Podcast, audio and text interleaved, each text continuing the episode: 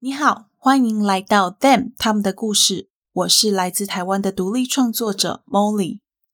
贴心提醒您，以下节目包含暴力、血腥、性侵、凶杀等相关叙述。若以上内容会造成您的不适，请勿收听。谢谢。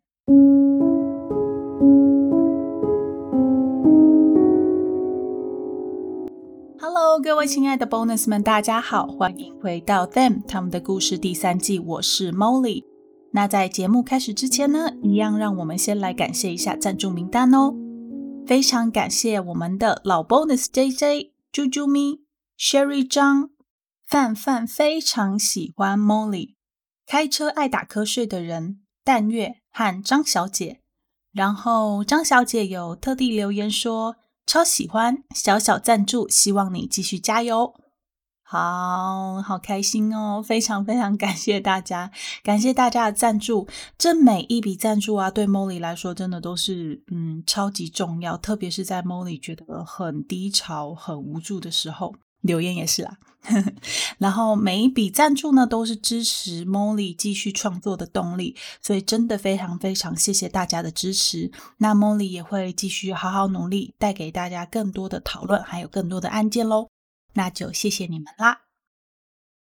话说啊，这集真的让大家久等了。Molly 因为前一阵子在忙学校的事情，所以都没有录音。不过学校的事情暂时真的 是呃暂时暂时就在星期天结束了。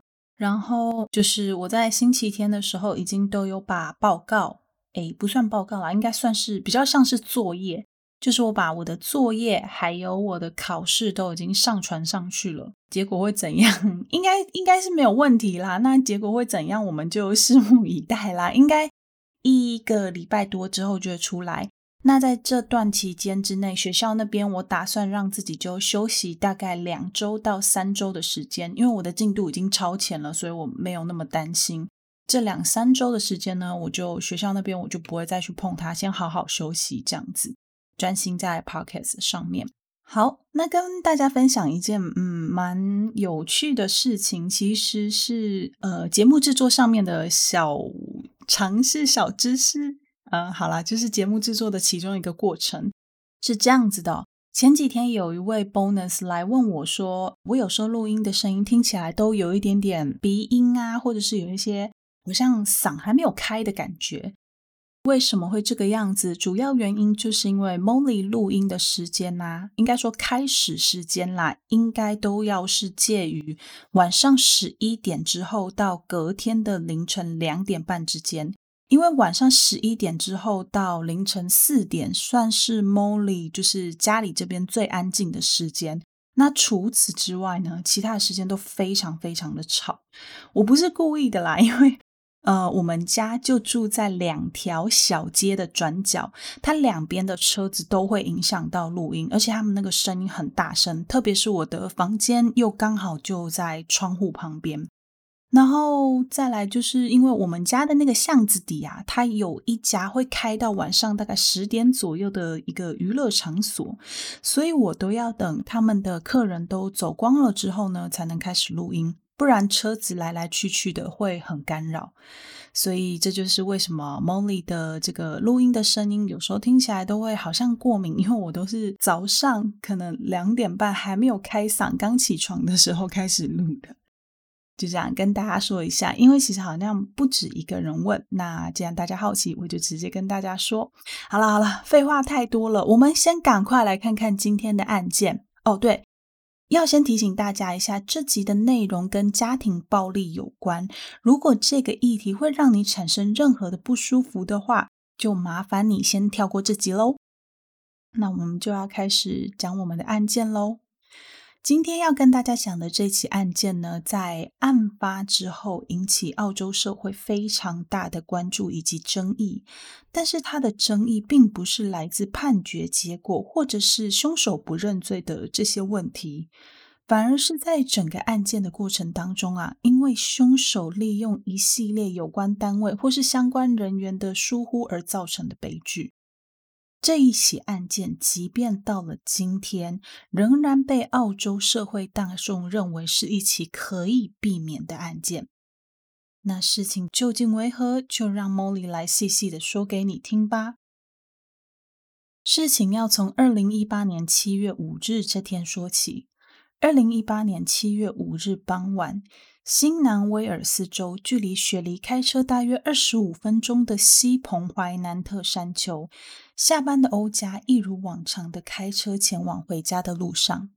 三十六岁的他必须要赶快回家，为十五岁的儿子杰克和十三岁的女儿珍妮佛准备晚餐。照道理说，这种每天都要完成的例行公事，应该是不会让他的情绪有太大的起伏。但是这一天却完全不一样。当他越接近家里，他的心里的不安就越发强烈。他觉得这一天平静的社区好像变得很嘈杂。就在他的车抵达家里的那条巷子的时候，他发现他家前面聚集了很多警察和警车，身穿白色衣服的监视人员还在现场走来走去。除了办案人员之外，周围还有一些明显就是来看热闹的群众。他很担心，也很确定一定是家里出了事。没过多久，欧加他就从警方的口中得知自己的两个孩子杰克和珍妮佛都已经伤重不治。他听到这个消息的时候，当场昏了过去。随后，他被送到医院，在医院待了一整个晚上。在欧家清醒之后，警方马上就对欧家展开询问。他们的第一个问题就是：你知不知道有没有谁最有可能伤害这两个孩子？欧家听到了这个问题，立刻毫不犹豫的说了一个名字：约翰·爱德华兹。那是他的前夫，也是两个孩子的亲生父亲。警方在得知这个消息之后，连忙赶往约翰的住处，想要做更进一步的调查。可惜，就在他们抵达约翰的住处，他们发现约翰也已经不在人世间了。在我们继续把案件讲下去之前，我们先来了解一下有关这个家庭的背景故事。约翰原本是一个职业军人，退伍之后改行做理财专员。在二零零零年的时候，五十岁的约翰在网络上遇见了年仅十九岁的俄罗斯女孩欧佳。没过多久，约翰就决定亲自前往俄罗斯去看看这个正值青春年华的女孩。当欧佳见到年长自己超过三十岁的约翰的时候，他没有表现出任何的排斥，甚至还被他那个成熟稳重的性格吸引。欧佳当时好奇的问约翰说：“难道你没有家庭或者是任何伴侣吗？”约翰很坦白的告诉欧佳说。其实他之前是有结过婚的，但离婚了。在那之后也有交过几个女朋友，但他后来发现，这些愿意跟他在一起的女人们贪图的都只是他的钱财，而且他们不止贪得无厌，还会瞒着他跟别的男人约会。他对他所有的小孩都是尽可能的在付出，无奈这些小孩都被他们的母亲影响，所以跟他不亲近。善良的欧加听到约翰的回答，便单纯相信约翰，觉得嗯，应该是约翰真的运气不好，才会总是遇到一些不好的人。两个人交往没有多久，欧加便决定要嫁给约翰，并跟着他一起回到澳洲，在澳洲建立属于自己的家庭。刚到澳洲的欧家，第一件事情就是先加强自己的英文能力。毕竟他之后还要在这里生活上好长一段时间，在他的英文能力达到一定的水准之后，他便开始接着找工作。当然，他也如愿找到了一份不错的工作，那是一家律师事务所的助理。时间过得很快，一转眼就过了两年。二零零二年，欧家先是生下了大儿子杰克。两年之后，她再度怀孕，生下女儿珍妮佛。在两个孩子都出生之后呢，欧佳她没有选择在家成为一个全职的家庭主妇，而是继续待在职场发展。凭借着她的认真努力，最后她得到了澳洲律师的资格。一切看似都非常的美好，但事实上并不是这个样子的。欧家在来到澳洲之后，渐渐的看清了他枕边人约翰的真面目。首先是约翰会干涉欧家的穿着打扮，他喜欢欧家穿短裙和高跟鞋。他要求只要欧家不用上班的日子，出门逛街买菜或者是一起出门的话，一定要这样穿。如果没有，他就会特地从他的办公室里走出来，生气的对欧家大喊说：“你知道我喜欢什么？”听到这些话的欧家只好默默的走回家里，换上短裙和高跟鞋再出门。除了衣着之外，欧家也没有办法决定自己的发型。如果他坚持要改变发型的话，那也只能是由约翰本人亲自动手帮他剪。约翰对欧家的限制还不只是外表和穿着而已，他还会紧盯着欧家所有跟金钱能扯上关系的事物，包含欧家的薪水和每一项花费。即便欧家有自己的工作，收入不需要仰赖约翰，约翰也坚持要这么做。孩子出生之后，约翰的行为并没有太大的改变，反而还变本加厉的把原本对欧家的控制转移到孩子们身上。随着两个孩子杰克和珍妮佛长大，渐渐的开始有了一些自我意识，对于约翰的指令和要求，也不是每一样都会去遵守。这时候，约翰就会严厉的去教导孩子，以达到自己的目的。但让人没有办法接受的是。这些以教养为名的指令和惩罚，每次都伴随着力道强大的言语威胁和肢体接触。特别是杰克，可能是因为他是老大又是男生的关系，约翰在对待杰克的时候总是拳打脚踢，完全没有分寸。曾经有好几度，约翰因为没有办法控制自己的脾气，狠狠地揪着杰克的衣领，把他举到半空中，然后用力地推到墙上。同样的情形还发生在二零一五年，当时他们全家一起到法国巴黎度假，不知道什么原因，约翰跟杰克起了口角。杰克因为不想要挨揍，所以直接跑到街上。想不到身在异国的约翰直接追上去，也不顾自己就在大街上，抓起杰克把他推到了墙上，还双手用力的勒着他的脖子。好在是经过的路人阻止了约翰的行为，才没有让那次的事件成为一个悲剧。虽然说珍妮佛受到的体罚没有杰克来的严重，但那只是比较。珍妮佛在进入到叛逆期的阶段的时候，约翰每次都是直接一个巴掌接着一个巴掌的甩到珍妮佛脸上，完全没有轻重之分。约翰的行为和脾气自然让两个小孩感到非常的害怕。他们对于自己的这位父亲约翰，总是能躲多远就躲多远。随着约翰对孩子们的暴力行径越来越频繁，安全受到了威胁，本身也饱受约翰拳脚相向的欧家，默默的在心里泛起了离婚的念头。但他知道约翰绝对不可能答应离婚，所以他只好趁着约翰不注意的时候。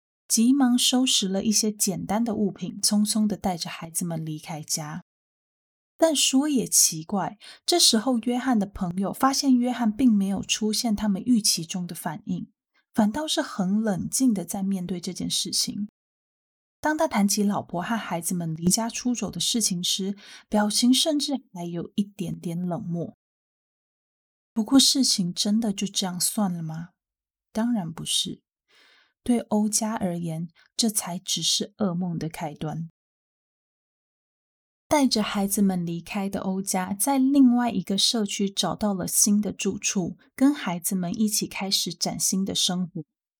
同时，一场毫无止境的离婚官司也随着开打。欧家开始要频繁的上法院争取孩子的监护权，并想要确保孩子们再也不用接受到约翰的暴力。那个时候，刚逃离约翰魔掌的欧家和两个孩子，每天都要提心吊胆的过日子。欧家每天下班的时候，都会特地绕远路，开车的时候也会不由自主的一直查看后照镜，确定自己没有被人跟踪，才会把车开回家。杰克则是在自己的房间里放一把很长很厚的板球球拍，以防如果父亲上门骚扰他们的话，他可以用来防卫自己的安全。自从欧家带着孩子们离开之后，约翰显然很不甘心。不同于冷静的外表，他会打电话恐吓、威胁欧家，说自己一定会找到他，到时候他就完蛋了。这样子的言语威胁，在欧家的精神上施加了很多的压力。不止如此，他还打电话到孩子们的学校去，企图要从学校那边得到孩子的资讯。好在学校对两个小孩的情况有很大的警讯，并没有很容易的就将孩子的讯息透露给约翰。得不到资讯的约翰恼羞成怒，在电话里大骂杰克是一个不知廉耻的问题少年。对珍妮佛也是如此，因为受不了来自约翰的骚扰，欧家在二零一六年年底到当地的警局，想要提出家暴禁制令。但是在申请的过程当中，警方那边显得很漫不经心。在相关的表格和问题都结束之后，警方也没有告诉欧家他的申请什么时候会生效。他们的态度让欧家深深的相信，警察绝对不会对他的申请做任何积极的处理。欧家当下感到非常绝望，他将这件事情告诉他的朋友，不过所有的人都束手无策。至于为什么当地的警方会对欧家的申请表现出这么消极的态度呢？原来，早在欧家到当地的警局去申请家暴禁制令之前，约翰就早先一步到警局，告诉警方说：“也许我的前妻会来申请家暴禁制令，他们会跟你说我骚扰他，我恐吓他，但相信我，那都不是真的。他只是想要在争夺孩子的监护权和财产分割上拥有比较好的条件而已。我是一个顾家又爱小孩的好男人。”你们千万不要误会我。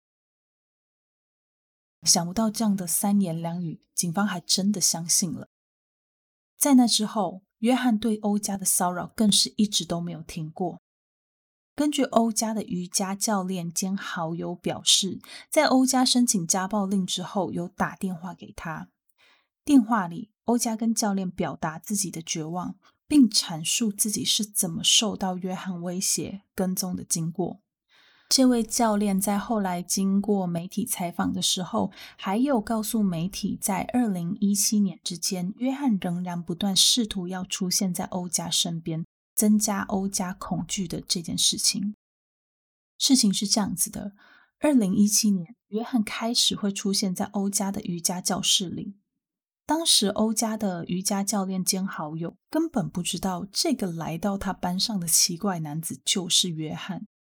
他只是觉得这个人很奇怪，怎么每次都会盯着教室的出入口，看着每一个进到教室上课的人，感觉好像就在找谁一样。那时候教练心里就有一种非常不妙的感觉，他觉得这个人基本上就是一个变态。事实也证明了他的直觉是对的，这个约翰真的不是什么好东西。一场离婚官司一打就打了两年。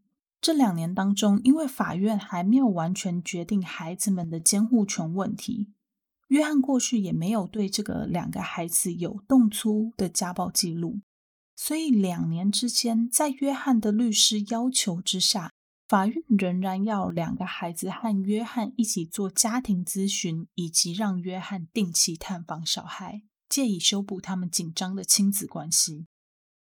但两个深受约翰家暴危害的孩子，当然是拒绝再看到那张可怕的脸，所以完全完全不想要配合这些规定。于是，约翰的律师就向法院提出，欧家不愿意配合家庭咨询以及探访的规定，企图要让欧家在整场离婚官司里面看起来很负面，以博取社会大众及法官的同情。两个孩子为了不要让自己有机会落入父亲的手中，也为了不要陷母亲欧家于不义之地，他们非常非常勉强的接受了咨询和探访。不过，这一切都必须建立在有社工陪同以及咨询人员陪伴的情况之下，他们才愿意露脸。只是这些行为最终还是被律师拿出来针对欧家，说他没有尽到法律交给他的义务。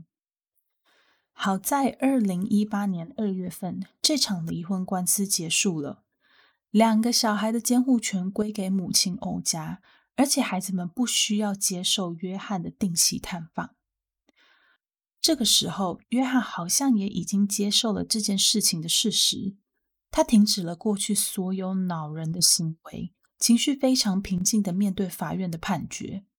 只不过他拒绝再跟任何人讨论孩子和欧家，好像这三个人从来都没有出现在他的生命里一样。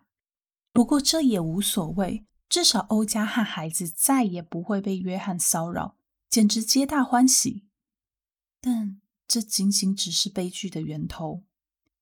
可能就是在这个时候，失去老婆和孩子那一瞬间的约翰，同时在心底打定主意，决定要一不做二不休，将孩子们通通杀害。反正既然他得不到，那别人也休想。于是就在几个月之后，二零一八年七月五日，约翰趁着珍妮佛放学的时候，从火车站一路尾随她到家里。当珍妮佛发现自己被约翰跟踪的刹那，一切都已经太晚。珍妮佛狂奔进家门，连锁门的时间都来不及，约翰就闯进了他们家。珍妮佛快速的跑到哥哥杰克的房间，躲到杰克的桌子底下。当时还在打电脑游戏的杰克一头雾水，但他很快的就意识到妹妹的举动来自于可怕的约翰。他立刻冲到珍妮佛面前，想要用自己的身体为。珍妮佛挡住来自约翰的攻击，不过约翰没有停止他的行为，冷血的用事先就准备好的手枪对着两个毫无反抗之力的孩子连开了十四枪，两个无辜的孩子就这样丧生在无情的枪口之下。随后，约翰快速的离开现场。这时候，听到枪声的邻居觉得事情很不对劲。毕竟这个社区一向都很安静，不太会出现什么很大的噪音，特别是枪声。他们报了警。就在警方抵达现场的时候，发现两个在卧室里的孩子都已经没有气息。这个时候，结束一整天工作的欧家也回到家了。邻居和警方将孩子们离开的事情告诉欧家，接着场景就跟我们一开始提到的内容一样。欧家被孩子们离开的消息吓晕，然后被送进医院。等欧家醒了之后，警方很快的就从欧家的口中得知到约翰的名字，随即赶往约翰的住处，想要抓捕他，并且对他做更进一步的调查。不过，就在他们抵达约翰家的时候，他们赫然发现约翰也已经不在人世了。事后经过验尸报告证明，约翰利用那把杀了孩子们的枪结束了自己的生命。警方后续为了要还原整件事情的经过，他们在约翰家做了一些搜索。他们从约翰衣服的口袋里面发现一张珍妮佛的课表、一张火车时刻表和一个 USB。USB 里面有一些约翰写给欧家的话，他说。欧加，你可能会对约翰所做的事情感到不可思议，但事实是，欧家，你过去的所作所为，一直欧家不该跟自己离婚。信的最后还写着：如果你还是半个正常人的话，这一切都不会发生。信里的字字句句都在控诉欧家，暗指欧家才是这段关系里面施暴者。但事实真的是这样子吗？就在警方对约翰做深入的调查之后，发现不止欧家和两个孩子，约翰对过去的每一任伴侣都施行过家暴。加上欧家，约翰前前后后总共有三段有过登记的婚姻，以及四位有同居事实的伴侣，也就是总共有七段恋情。然后，约翰跟这些人总共有过十个小孩。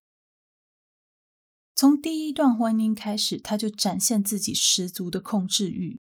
第一任妻子表示，他会跟约翰离婚，除了是因为约翰的脾气之外，最主要的导火线是因为约翰在婚内出轨，而约翰当时的新女友及小孩，后来曾经在身无分文的情况下被约翰丢包在汽车旅馆。以上就是其中两位伴侣的说法。第三位出面的伴侣呢，则是告诉警方说，他是被约翰打到流产之后逃跑，最后因为约翰呢拿擀面棍暴打他的事情，让他成功的申请到了家暴禁制令。第四位伴侣则是因为被约翰发现他想要逃离自己而被约翰软禁，后来甚至直接被绑在床上，没有办法离开。而那个时候的他已经怀有身孕。根本经不起这样子的折磨。第五位也是因为约翰的家暴，最后直接从新南威尔斯州化州搬到昆士兰州去避难。第六位伴侣，也就是欧家的前一位伴侣，这位是他的第二任妻子。他告诉警方说，在他跟约翰结婚之后，他常常都是一个人入睡，这包含他们的新婚之夜。而且在她分娩准备要生产的时候，约翰还拒绝送她到医院里。最后一位则就是我们今天案件一直在讲的欧家。以上所说的每一个人听到约翰的名字都会变得很震惊、很紧张。每个人对来自约翰的暴行都记忆犹新，但并不是每一个人都有成功的申请到家暴禁制令。原因很多，有些人是没有证据，有些人是吓到连申请都不敢申请，直接逃跑；有些人则是申请不下来。其实，在约翰五十岁认识欧家的时候啊，他才刚收到一个长达三年的家暴禁止令，只是当时候的欧家不知道。后来在二零一一年，约翰又拿到了另外一个家暴禁止令。但这个拿到家暴禁制令的对象不是欧家、珍妮佛，也不是杰克，而是约翰过去的其中一个女儿。那个时候的约翰，他知道这个女儿生小孩之后，因为他想要看孙子，所以他便跟踪这个女儿，然后某天忽然出现在人家家门口。这个女儿申请家暴禁制令的原因，并不是因为她跟约翰有任何的冲突。并不是因为约翰对他施现了肢体暴力或者是言语暴力，纯粹是他不想要让约翰看小孩才申请的。不过，约翰跟踪又擅自出现在人家家门口的恐怖行为，的确也足以让他得到一张家暴禁制令了。在那之后，约翰就再也没有相关的记录。不过前后累积的记录也高达十五个，实际有申请下来的家暴限制令，另外有四个。这起案件引起社会很大的关注以及担忧，所有的人都想不通，像约翰这样有家暴记录的人，到底是怎样拿到枪的？偷来的吗？还是黑市买来的？答案都不是，他是申请来的。这个时候就会有人问：不对啊，约翰不是有这么多家暴记录吗？为什么申请的下来？是因为澳洲在这方面的申请比较宽松吗？答案是也不是。首先呢，聪明狡猾的约翰利用了法律的漏洞。他知道自己过去有被前妻、前伴侣和小孩提出家暴禁制令的记录，想要透过快速的管道申请到正式许可证的几率几乎是零，所以他便利用另外一个管道，那就是先申请一张有限制的许可证，之后再透过加入枪支射击俱乐部推荐的方式，让他的许可证转换成一般没有限制的正式许可证。过程虽然很迂回，要绕很大一圈，还会花很长的时间，但是得到许可证的可能性比较高。只要他接下来表现良好，大概就不会有什么太大的问题。所以约翰便开始按照他的计划，申请了一张有限制的许可证，然后加入了一家射击俱乐部，并乖乖的在每次离开俱乐部的时候，把枪放回到置物柜里面。不带离俱乐部，这样的限制持续了六个月。六个月之后，他成功的将限制的许可证转换成了正式的许可证。其实，在这个过程当中，有两个小插曲一定要说一下。第一个是约翰，他在加入现在这间俱乐部之前，还有尝试申请要加入另外一家。可是第一家一看到他满满的家暴记录，就立刻驳回了他的申请。也因此，约翰后来才会到了这第二家。他在申请第二家俱乐部的时候，为了不要跟第一家一样，对自己的家暴记录都是轻描淡写的带过，并强调这些指控都不是真的。他找尽了所有的借口，让看起来自己像是一个好爸爸、好丈夫、好伴侣。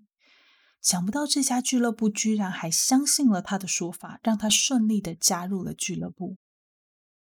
第二个是在他加入俱乐部的某一天，因为他专门放枪的那个置物柜的柜门坏掉了，没有办法用钥匙打开。他一气之下，便开始对柜子拳打脚踢，导致整个置物柜被严重破坏。很多俱乐部的成员，包含管理员，都知道这件事情，也知道约翰会突然情绪失控，但俱乐部最后还是帮他写了推荐信，让他可以顺利的递交他的申请函。事后，约翰在申请的时候，也没有诚实的揭露自己的家暴史。承办人员也没有针对这一点去特别做调查，最终让约翰在二零一七年的时候顺利的得到他的枪支许可证。这就意味着往后约翰可以持有枪支，不受到任何的限制。约翰的部分说到这里，我们将事情拉回欧家。在两个孩子死后，欧家陷入了严重的忧郁之中。他常常是哭着醒，醒着又哭，哭到睡着，起床之后就发现自己睡在杰克或者是珍妮佛的房间里。为了要让自己赶快站起来，他一周要做三次的心理咨询，但每次咨询的时候，他只能不断的哭泣。邻居朋友们都很担心他，常常会主动定期的来敲敲他的家门，检查他的状况，甚至还会带给他一些食物和日用品。不过，有时候欧家的状况实在太糟糕了，连邻居朋友敲门，他都没有办法回应。他远在俄罗斯的妈妈，在得知到欧家的遭遇之后，便立刻从俄罗斯飞到澳洲来陪自己的女儿。这样的日子过了三四个月。欧家的状况似乎有渐渐的好转起来。在同一年的十一月初，也就是二零一八年的十一月初，欧家的妈妈因为签证到期，所以必须要回到俄罗斯。当时的欧家还答应妈妈说，他会开始整理房子，整理完之后就会再回到俄罗斯。新年之前他会回去。然后跟母亲一起开始一个新的一年。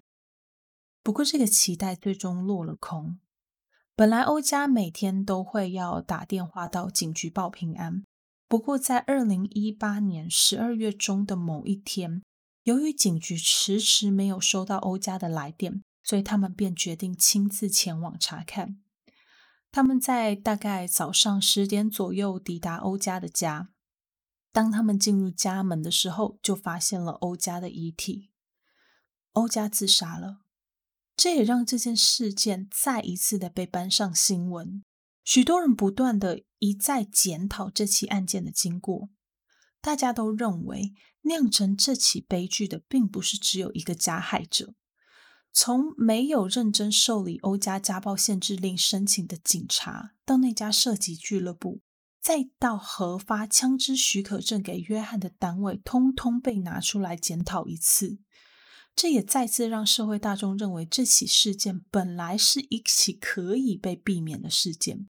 只要每一个环节的负责人都可以按照规定，按照他们手册上的 SOP 去进行，多问几个问题，多查访几次，孩子们的死根本就不会发生，欧家也不会自杀。承办这起案件的远警甚至表示，欧家的死就是一场漫长的谋杀。好了，我们案件先讲到这边。其实，在做这起案件的整个过程呢，都让我觉得，嗯，很心疼，很难过。特别是在我知道欧家因为这件事情就离开了之后，我更觉得，哇，真的是心觉得好痛哦。而且我很惊讶的是啊，我在查资料之后，面对这么这么悲剧的案件啊，居然还有人去责备欧家是当年为了贪图西方世界的发展。所以硬要跟一个老头子来澳洲，然后也有人去指责说，这种小孩不服从长辈的指令就是应该要受罚等等的言论，其实看了蛮心寒的。我说真的，就算欧家当年是因为要求更好的发展，所以来到澳洲，那也不代表他可以这样被对待。何况人家根本不是。再来啊。小孩子做错事情就该受罚，这点我也同意，但那不表示父母可以无上限的对孩子予取予求、情绪勒索，甚至是暴力相向。然后也有一些我觉得脑回路跟正常人不太一样的人哦，会去质疑说约翰是不是真的有这么坏？但事实就是有。因为后来约翰的父母他们自己也有出来亲自的去证实这些事情，包含约翰对于欧家的这些限制，他们甚至还提到说，他们的儿子本身就是一个控制欲极强的人，而且非常的难以控制情绪。后续一些跟心理有关的心理学专家，他们在去对约翰这个人去做分析之后，也证实了约翰就是有一个叫做自恋型人格障碍的这个问题。那这个议题呢，我们之前有讨论过，大家如果有兴趣的话，可以回去听听之前的集数。其实，在做这个案件的过程当中呢，Molly 有去查了一些跟家暴有关的资料，那结果让我非常的感到意外和沮丧。第一个统计调查是啊，二零一二年到二零一四年的数据哦，这个是澳洲的资讯哦。针对女性的部分显示，二零一二年到二零一四年。澳洲二十五岁到四十四岁的女性当中，因为家暴原因死亡的人数远高出其他的死因，而整个澳洲大概有六分之一的女性曾经遭受过肢体暴力或者是性侵害，这个比例很高诶。另外，在二零一二年到二零一四年之间。每一个星期就会至少有一位女性会被现任伴侣或者是前任伴侣杀害，男性也有，频率稍微低一点，但还是很惊人。男性是每个月至少一位。另外，二零一四年到二零一五年这段区间里面，总共有两千八百名女性和五百六十位男性因为家暴的关系进入到医院里做治疗。那二零一四年到二零一五年内比，加害者就不限于亲密伴侣，而是所有的家庭成员。可见家暴这个问题真的是非常的严重，在澳洲。接下来的资料我就真的不敢再查下去了，因为太可怕了。我光是看到那些因为家暴死亡的人数啊，我就觉得有点高出我的意料之外。因为其实新闻并没有报的那么频繁。我们可能会听到，就是偶尔会有一两个人，他们因为家暴的关系，然后就离开了。但是其实并没有到每一星期一位，或者是每一个月一位的这种频率。我有点难以接受这样的事实哦，就是因为 Molly 一直没有办法把一些数据，什么战争的死亡人数啊，或者是家暴受害者啊这种数据，只是当成一个一个的数字来看。这一个一个数字的背后是一个一个的生命，而且这些生命很可能就是我们认识的人，他们很可能就隐藏在我们生活之中。那以上这些数据啊，都告诉我们说，女性家暴受害者的比例非常高，但是不要忽略了那些男性被害者的存在，这些都是不能被忽略的。而且男性被害者啊，往往会因为社会的期待而隐匿自己的遭遇，还有一些人是因为没有办法举证，因为这些关系造成的黑数有多少，我们都没有办法去做任何的统计。再来就是啊，这些以上的资讯提供的这些数据，全部都是有登记在案的。也就是说，很多遭受到家暴的人，他们很可能会因为经济、情感、生活照顾，或者是孩子监护权等等复杂的问题，没有办法去脱离那段关系，也没有去做任何家暴的通报，导致相同的问题不断的在上演。说真的，家暴问题呀，不只是在澳洲，全世界都有，包含台湾。而且这种东西真的不是很简单的离婚、分手，或者是跑掉就算了。很多案例真的就是类似欧家的案例，即便离婚、分手，他们可能还是要不断的去躲着来自加害者的骚扰。我实际听过的，就是实际发生在我身边的案例的。小的话就是简讯恐吓。大的有人会到家门口去堵，这一些都是会造成被害者心理压力的很大的原因。大家在面对家暴被害者的时候啊，一定要记得，就是我觉得在可以的程度之内陪伴他们，但是不要去骂他们，然后或者是一直叫他们说：“哎，你去报警啊！哎，你分开之类的。”我觉得可以鼓励，但不要逼迫。因为就像我们前面讲的，遭受到家暴的人呐，很常会因为很复杂的一些问题或关系，他们没有办法去脱离这样的状况，也就从来就没有办法去通报这些问题，所以才会让悲剧不断的、不断的在上演。那我觉得大家对于这些人，嗯，要把他们放在心里。在就是你可以承受的范围之内去陪伴他们，但如果已经超出你的负荷的话，那也要麻烦你就是试着嗯合适的抽身。哎，总之这个就是很困难了。然后在这起案件之后啊，其实。也有很多相关的人员，包含俱乐部、包含警察、包含审核人员，他们都有被拿出来检讨。关于这个问题啊，新南威尔斯的政府当时有出了一份两百多页的报告去检讨整件事件，只是很可惜的，到目前为止呢，都还没有具体的法律修正，相关人员的惩处呢，到现在都还没有定案。那我不知道以后会不会有相关的讯息，如果有的话，哎，再跟大家做分享吧。好啦，那今天的案件就先讲到这边，我们来进留言吧。哎，这个 留言我们从 Apple Podcast 来开始念，有点不好意思啊，因为 Apple Podcast 上一次念留言的就截取点是八月二十六日。然后就 再也没有去念过了，就非常非常感谢大家啦，还是非常呃踊跃的在留言，真的非常感谢哦。那其实看到这些留言的这个过程，Molly 心里也是很开心的，因为很被鼓励。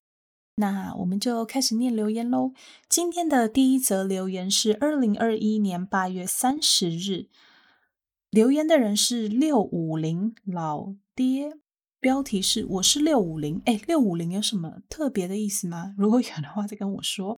他的新等是吴昕，他说超棒的。其实一开始因为目录看到荆州杀手那边的排版，觉得好乱哦，所以就没有注意听。听到有一次从头开始听，才发现真的爆好听。现在都慢慢听，每个故事都好像二刷了。现在都慢慢听，每个故事都好像二刷了，真的好听，也喜欢念英文的感觉，好听。耶，谢谢六五零老爹，荆州杀手那边啊，真的是，嗯。出乎我的意料之外，因为那时候我原本在排的时候，其实只有排三集，但后来就不知不觉做了五六集哦，所以真的是忽然就变很多。那也谢谢你愿意再给我一次机会，因为很多人有时候听到他一不喜欢的一些言论啊，或者是一些跟他意见不一样的内容，他们就会立马转台，再也不给那个节目一个机会。所以蛮开心你还有再去从其他的集数开始听，然后再来就是。英文的部分呢，嗯，Molly 现在比较没有念英文了，因为有些人反映说念英文其实很干扰整个视听的内容。那也考虑到大部分的人，台湾人好像比较喜欢就听全中文，所以呢，我就英文就念的很少。但是就非常谢谢你啦，我会继续努力的哦。好，下一则，八月三十一日，呃，二零二一年八月三十一日，嗯，这个应该是 U E U E 是吗？啊，他说喜欢，呃，标题是喜欢 Molly 声音理性又温柔。内容是喜欢 Molly 声音的自信感，整理庞大案件资讯，整理成好消化的故事细节，还有加入自己看案观点，觉得很棒呢。不只是陈述而已，超越五星评价，哇，加油！我会一直持续听下去的。哎，谢谢这位 bonus，呃，Molly 的声音自信感，哎，这个我不知道有没有自信感了，但你这样说应该就是有了。然后整理庞大案件资讯，消化成好消化，呃，整理成好消化的故事，呃，这是真的，因为每次 Molly 在做节目的时候，要看到资料都是很大很大的。而且有些东西它可能不是那么好理解，因为毕竟英文嘛。那但是 Molly 现在的英文程度有进步很多了，然后也比较容易在一篇文章中很快速的找到重点，然后这就让我做节目的时间稍微缩短了一点。嗯，还有一些看案的观点，这些是因为呃，Molly 过去就是从很早很早以前就开始关注很多的一些。真实社会案件，然后自己本身就会去思考说这些案件为什么会发生，所以嗯，可能会有一些比较不一样的看法哦。在接下来啦，我也很喜欢跟人家讨论，所以常常会看到别人的想法，这都是呃，因为可以加入一些不同的观点的元素在里面的原因。好，那就非常谢谢你的留言，呃，超越五星评价，真的非常感谢，茉莉会继续努力下去的哦。好啦，那接下来还是八月三十一日，是米儿流流，哎，好漂亮的名字哦。标题是语速、声音，整个叙述节奏都恰到好处。内容是。你好，Molly，我是来自马来西亚，嘿 嘿，马来西亚的听众。前几天偶然在 Spotify 找到你的频道，就像大家说的，不论是节奏、声音，听着都是很舒服。当然，最重要的是内容，也可以感受到你是一个很仔细、细心的人。在这些我的确有疑惑的点上，你都刚好在做解答，真的很棒。我自认是一个很难专注的人，做手头上的事情，如果没有播放音乐或影片，就会心飘飘的，这是坏习惯，哈哈。这几天工作都是听着你的频道，让我可以很专心的在做这两件事，谢谢你。嗨，米儿六六，谢谢你的留言。哎，你的名字好好可爱，就是有一种很诗情画意的感觉，不知道为什么。呃，马来西亚，就是我最近有一个朋友，我已经很久没见面了，但是啊，他决定要回马来西亚了，就是从台湾回马来西亚，有点感伤哦，因为我们以前大学的时候非常非常的还算不错的朋友，他回马来西亚之后，我就不知道什么时候可以再看到他了。只是希望以后还有见面的机会，也谢谢你喜欢 Molly 的节目。然后我必须坦诚啊，其实 Molly 这个人也是一个很难专注的人。我小时候有一段时间，我是，哎，这有点自曝其短，但是我有一段时间是需要接受这个专注力的治疗的，所以我小时候是有做过这样的治疗的，就是太。不，没有到过动，但是就是很难专心去做一件事情。然后，所以那时候我妈妈跟我爸他就把我送到医院里面去做一些治疗，哈，但蛮有趣的。后来证实治疗是没有效的，因为我到现在还是一个 很难专注的人哦。但是我觉得没有关系啊，就是你有找到一些方法。像 Molly 现在是工作的时候，就是一定要听音乐，或者是有一个背景音，不然我如果像我在培育室里面工作，我听到。周围有一些声音，忽然出现的声音，我很容易就会被那些声音吸引过去。那工作等于就是会中断，所以我后来也都是靠音乐或者是其他的 pockets 来帮我解决这个问题。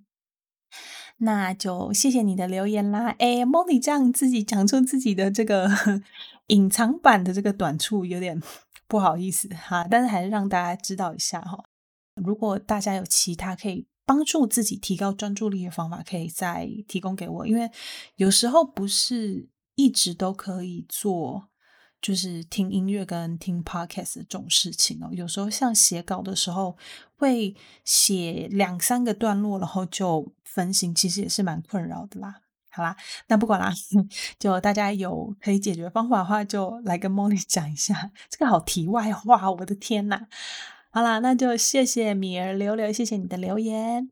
好，再接下来是二零二一年九月一日，Tina 六二一，哎，你跟六五零老爹是什么关系？标题是爱上用心的好声音，内容是这么用心又体贴的好节目，好声音令人直接恋上，无法自拔。感谢你让我可以有机会拥有聆听如此优质节目的美好时光，值得一推再推，推爆五星！好啦，谢谢 Tina 六二一，真的真的非常感谢你，感觉。得到了一个你很好的评价，呃，直接练上五把字吧。我对有一些节目也是有同样的感觉，就是你一听听，可能听了一集，或者是刚开始听的主持人没几句话，你就哇，整个爱上了。所以我可以理解你那种感觉。然后也谢谢你喜欢节目。那如果可以的话，再帮我把节目推荐给你的亲朋好友，让他们也可以知道这档节目哦。好啦，那就谢谢 Tina 六二一啦。再接下来是二零二一年九月三日的 Hana Kiki，很棒的节目，内容是很喜欢 Molly，但我比较喜欢听类似悬疑故事的叙说方式，以案件发生为开头，然后嫌疑犯最后才出现的方式，可以增加故事的紧张氛围。但可惜的是，前面就都知道犯人是谁，这也是我喜欢听悬案的原因啦。我个人感想啦，Molly 还是很棒的。谢谢 Hana Kiki 的留言，嗯，诶，我懂你那种感觉，就是希望可以把一些呃内容啊，就是放到比较后面，最后再揭晓犯人的那种感觉。呃，我也尽量在朝这样的方式前进。不过某一些案件，嗯，比较有名的案件，的确会比较难，因为其实大家很多人都知道了。然后再来就是有一些案件，的确是在。呃，叙述的方式上，如果你是从头就是从这个嫌疑犯本身开始说的话，对听的人来讲比较不会那么混乱。这是有一些诶，可能我的手法写作的手法还是没有那么成熟的关系啦。但我真，但我也喜欢那种悬疑，就是呃，犯人最后才出现的这种叙述方式。好啦，那悬案的话，诶。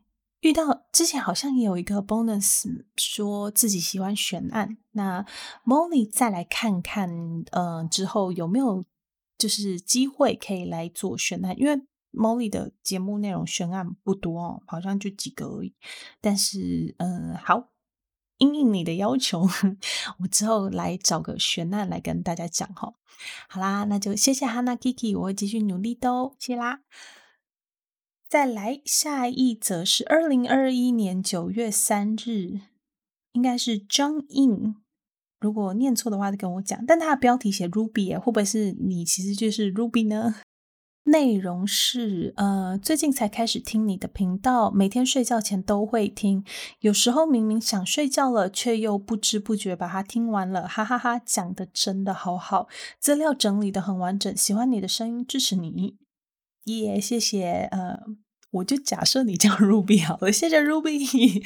嗯嗯呃，就非常感谢大家，就是睡前都会听哦，这蛮有趣的。因为我一直以为，我真的到现在还是很疑惑，就是会睡前听的人，晚上是不是真的都不会做噩梦吗？我会耶。我如果晚上睡前听一些。呃，比较沉重的议题啊，或者是那天对于一些很可怕的事情看太多的话，我没有办法好好的 睡觉。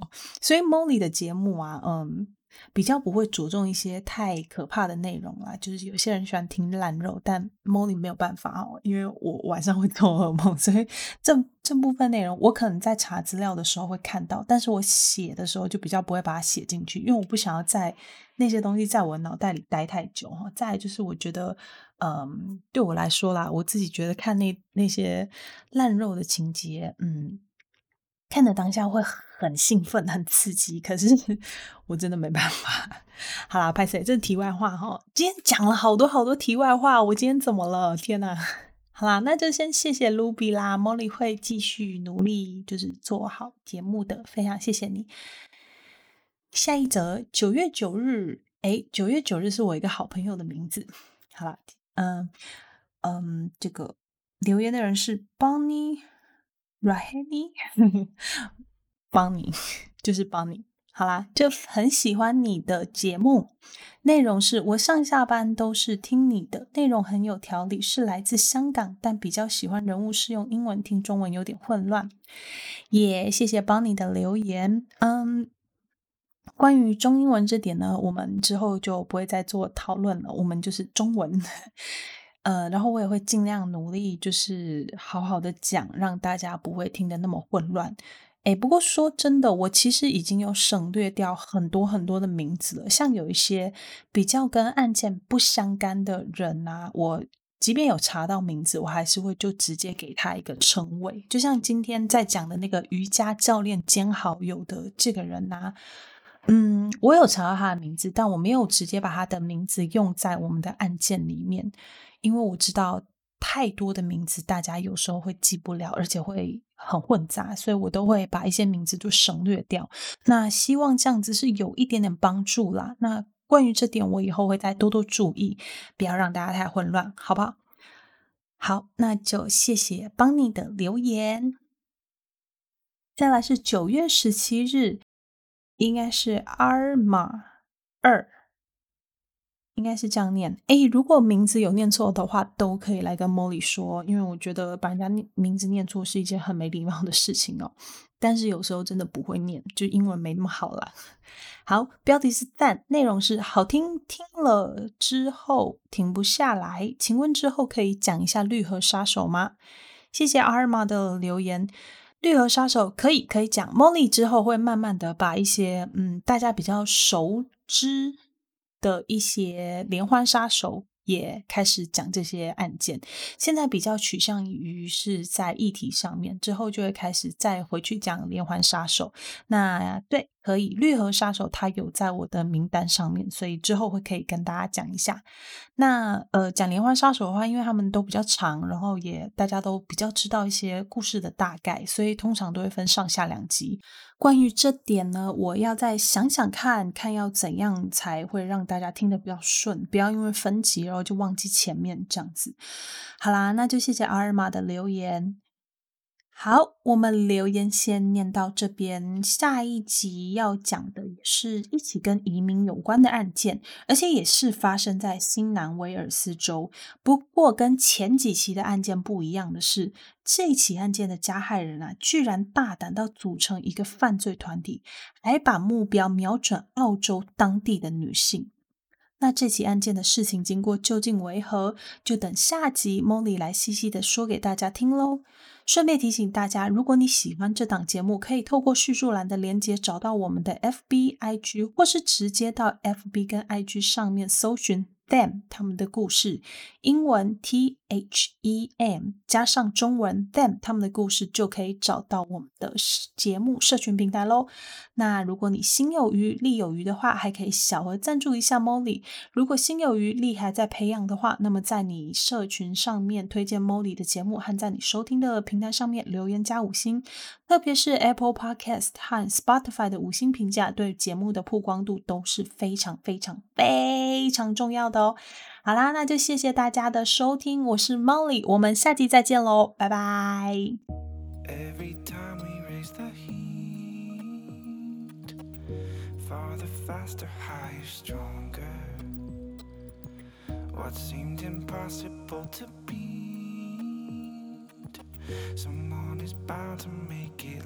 come easy.